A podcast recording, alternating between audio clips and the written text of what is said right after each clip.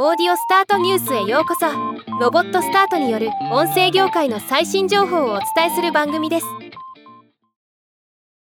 すでにお伝えしていますがキャンプファイヤーでポッドキャストアートイベントジャケ聞きのクラウドファンディング実施中です。今日は残り10日となっているこのイベント改めて紹介します。ポッドキャストの番組ジャケットカバーアートを原宿の人気カフェで展示するイベントを開催するというプロジェクトです。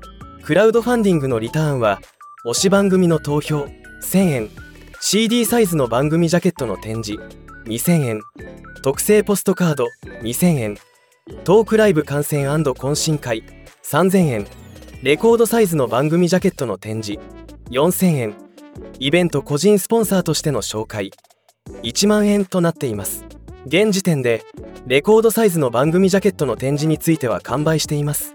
このプロジェクトはオール・オア・ナッシング方式で目標金額88万円に対して現在の支援者は134人。支援総額は59万6000円。達成率67%となっています。10月31日が募集終了で残り金額は28万4000円です。最新の動きは公式 X アカウントをご覧ください。そして支援に興味のある方はお早めに。ではまた。